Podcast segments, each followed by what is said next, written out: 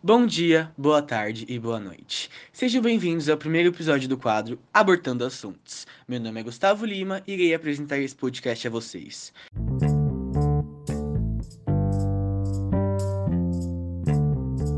Hoje iremos falar sobre um tema bem polêmico e bastante controverso: o aborto. Muitos podem estar se perguntando por que controverso e o que é aborto? Isso eu deixarei meu colega Vitor explicar melhor. Oi, eu sou o Vitor Hugo Oliveira e eu vou falar sobre o significado de aborto e o pró-vida e o pró-escolha do aborto. O aborto é a interrupção da gravidez feita com menos de 22 semanas e tem duas possibilidades para ser feito: ou tomando remédios indicados pelo médico ou fazendo um procedimento em uma clínica. Agora sobre o pró-vida e o pró-escolha. Esses dois são movimentos sociais sobre o aborto. É, vou começar falando sobre o pró-escolha. Esse movimento ele tem a ideia de que a mulher tem a sua própria decisão em abortar ou não o seu filho. Esse movimento defende também os direitos reprodutivos, que são eles as normas e as leis referentes ao direito do homem e da mulher para decidir se querem ou não ter filho, e o tamanho da sua prole, bem como quando desejam reproduzir. E também tem o pró-escolha masculino ou aborto masculino, que é simplesmente é, que o homem também tem a sua opinião ou não de ter um filho. É, agora, já o pró-vida ou os anti-abortos, eles são contra o aborto e a favor da vida humana. Eles também protegem a atividade biológica do feto e que, mesmo não tendo nascido ainda, tem os mesmos direitos de vida de qualquer outro ser humano, vetando a mulher de ter a sua própria escolha entre abortar ou não. É, geralmente fazem parte desse grupo os médicos, cientistas, religiosos e laicos. E agora com vocês, nossa colega Letícia irá explicar um pouco melhor sobre os métodos contraceptivos. Olá, meu nome é Letícia e hoje eu vou falar um pouco dos métodos contraceptivos. Atualmente existem diversos métodos contraceptivos disponíveis para evitar uma gravidez indesejada e até mesmo infecções sexualmente transmissíveis. Preservativo masculino. Temos a camisinha, que é descartável, e o material do preservativo é composto geralmente por látex. Porém, algumas pessoas podem ter algum tipo de alergia do material, assim não podem não usar. Além de preferir uma gravidez indesejada, preferem também contra doenças sexualmente transmissíveis, ou DSTs. Temos de preservativo feminino, conhecido também como camisinha feminina. O preservativo é pré-lubrificado com silicone ou outros lubrificantes à base de água ou óleo, podendo ser usado para melhorar o desconforto e o ruído que o preservativo feminino pode causar. Esse método contraceptivo também reduz o risco de contrair doenças sexualmente transmissíveis. Diafragma é um contraceptivo composto por uma membrana de silicone em forma de cúpula, envolvido por um anel flexível. Existem diafragmas de vários tamanhos, podendo variar entre 50 mm a 105 mm. O diafragma deve permanecer no lugar durante 6 a 8 horas depois do coito para poder evitar a gravidez, mas deve ser removido dentro de 24 horas. Dispositivos intrauterinos, ou é um método anticoncepcional constituído por um aparelho pequeno e flexível que é inserido dentro do útero. Ele só pode ser utilizado em pacientes saudáveis e que apresentem exames ginecológicos normais. Existem vários modelos de DIU, e é um contraceptivo que deve ser colocado por um profissional da saúde. Anel vaginal. É um anel fixo e flexível e deve ser colocado na vagina durante três semanas. Na quarta semana, o anel deve ser removido e assim reinserir um novo anel depois de sete dias de pausa. O diâmetro externo é de 54 mm e a espessura é de 44 mm. O anel contém hormônios como estrogênio que são absorvidos para a circulação e levam à inibição da ovulação. Vale ressaltar que nenhuma desses métodos são 100% eficazes. E agora minha colega Carol irá falar um pouco sobre os métodos abortivos e as taxas de criminalidade. Eu vim falar sobre os métodos abortivos e como a taxa de criminalidade nos Estados Unidos caiu e o livro Free Economics relaciona essa queda com a legalização do aborto. Os métodos abortivos mais comuns são por sucção, que como o nome já diz, ele vai remover partes do corpo do feto por uma seringa ou bomba elétrica, e é realizado nas primeiras 12 semanas. O aborto farmacológico ou medicamentoso, que é uma forma segura de interromper uma gestação e deve ser realizado até a sétima semana. Ele induz um aborto de forma não cirúrgica e por via oral. Para o realizamento do aborto, um dos medicamentos mais seguros é o mefepristona. que deve ser tomado um ou dois comprimidos. O medicamento impede a progressão da gravidez passada entre 24 e 48 horas. Deve-se tomar um outro medicamento chamado misoprostol, cuja sua função é expulsar o saco gestacional do útero. Ambos os medicamentos são necessários para interromper o processo de gestação. O aborto farmacológico tem entre 95 e 98% de chances de ser realizado com sucesso. O método de dilatação e aspiração não é um método cirúrgico, e sim um método instrumental e deve ser realizado até a 15ª ou 17ª semana de gravidez. Os médicos vão utilizar as aberturas naturais do corpo para esvaziar o conteúdo uterino e não serão utilizadas incisões ou cortes para realizar o aborto.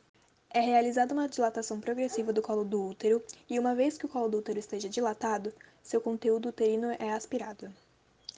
Para a técnica, é realizada a sedação, anestesia local ou geral, e dura entre 3 a 10 minutos, e tem de 98% a 100% de chance de ocorrer com êxito. Com a legalização do aborto em 1973, mulheres puderam usufruir de métodos eficazes e seguros para interromper uma gravidez indesejada ou forçada. O livro Freakonomics fala sobre causa e efeito, e é sobre a teoria econômica do livro. Ele foi um alarde em 2005 e em seu capítulo 9, chamado Para onde foram todos os criminosos, ele cita o fato de que, na década de 1990, o crime caiu dramaticamente e o livro relaciona isso ao fato da aprovação do aborto. Os abortos realizados após a legalização eram de crianças indesejadas e crianças que suas mães foram forçadas a ter, e que acabariam pobres, maltratadas e até mesmo negligenciadas. Consequentemente, iriam buscar abrigo no mundo do crime. Mas acontece que, 20 anos depois da legalização, em 1990, quando elas estariam no auge do crime, elas simplesmente não nasceram, fazendo com que então a taxa de crime caísse. E agora minha colega Letícia irá passar a pesquisa dela e explicar melhor alguns detalhes para vocês. Um estudo foi realizado em duas enfermarias do Hospital das Clínicas de Ribeirão Preto, após 20 horas de internação pós-aborto, considerando que a média de permanência das internações de aborto é de 1 a 3 dias. Foram convidadas a participar da pesquisa três mulheres de 20 a 45 anos. As questões sobre aborto focalizavam o cuidado de enfermagem aos olhos dessas mulheres, com a pergunta: como você reconhece o cuidado da enfermagem que está recebendo? Você pode escrever para mim? Pela discussão das mulheres em situação de abortamento, os fatores de risco estão associados a precárias condições socioeconômicas e afetivas, uso de drogas e álcool, prostituição, local de moradia, falta de apoio social e familiar, violência doméstica. Além disso, existem resistência ao uso de contraceptivos. Perceberam também que as mais jovens querem adiar e as mais velhas ou já têm filho ou não têm condições econômicas e estruturais favoráveis à criação dos filhos. Uma das mulheres entrevistadas disse: Sabe, homem não entende. Às vezes não quer usar nenhum método, ou te força, e isso é machista, sabe? Lá onde eu moro, as mulheres são muito submissas ao homem, porque não têm a sua independência. Se a gente não cede, não gosta e não faz o papel de esposa ou mulher que eles desejam, vão procurar na rua. Então, tem que fazer do jeito que eles querem, a hora que eles querem e a responsabilidade é só nossa. Outros discursos mostram a dificuldade no uso de métodos contraceptivos, a resistência, a falta de informações sobre esses e seus possíveis efeitos colaterais. Não, eu nunca esqueci. Esse remédio de posto acho que é furada, não adianta nada.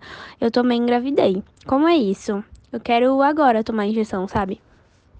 O aborto pode parecer decisão individual, mas envolve uma série de circunstâncias interligadas à qualidade e à perspectiva do relacionamento conjugal. As relações conjugais e também o sofrimento com a ausência, a incompreensão e o descaso do parceiro também são situações que podem propiciar a ocorrência do aborto e sofrimento psíquico, como diz a fala a seguir. Que nem, se a gente não cede, a gente até apanha. Há relatos que mostram a dificuldade de enfrentamento após a situação, mostrando a possibilidade de afetar a integridade mental. Sabe, depois do aborto a gente sabe que tem muitos problemas da cabeça, como a gente tem pesadelo, sentimento ruim, fica muito triste, desanimado. Acho que mesmo quem perdeu porque quis, imagina que perdeu querendo a gravidez. Agora, no final, como nós já pontuamos fatos e conhecimentos que nós adquirimos fazendo pesquisas, nós iremos dar individualmente nossas opiniões para vocês, para vocês entenderem um pouco um ponto de cada um. Eu particularmente acho que o aborto tem que ser sim legalizado, porque a gente vive um estado laico que não pode pensar só nos valores religiosos e esquecer as políticas públicas. E toda mulher tem direito de fazer o que ela bem entender com o corpo dela e com a vida dela. Ninguém merece carregar um filho durante nove meses que você nem sequer tenha renda para cuidar.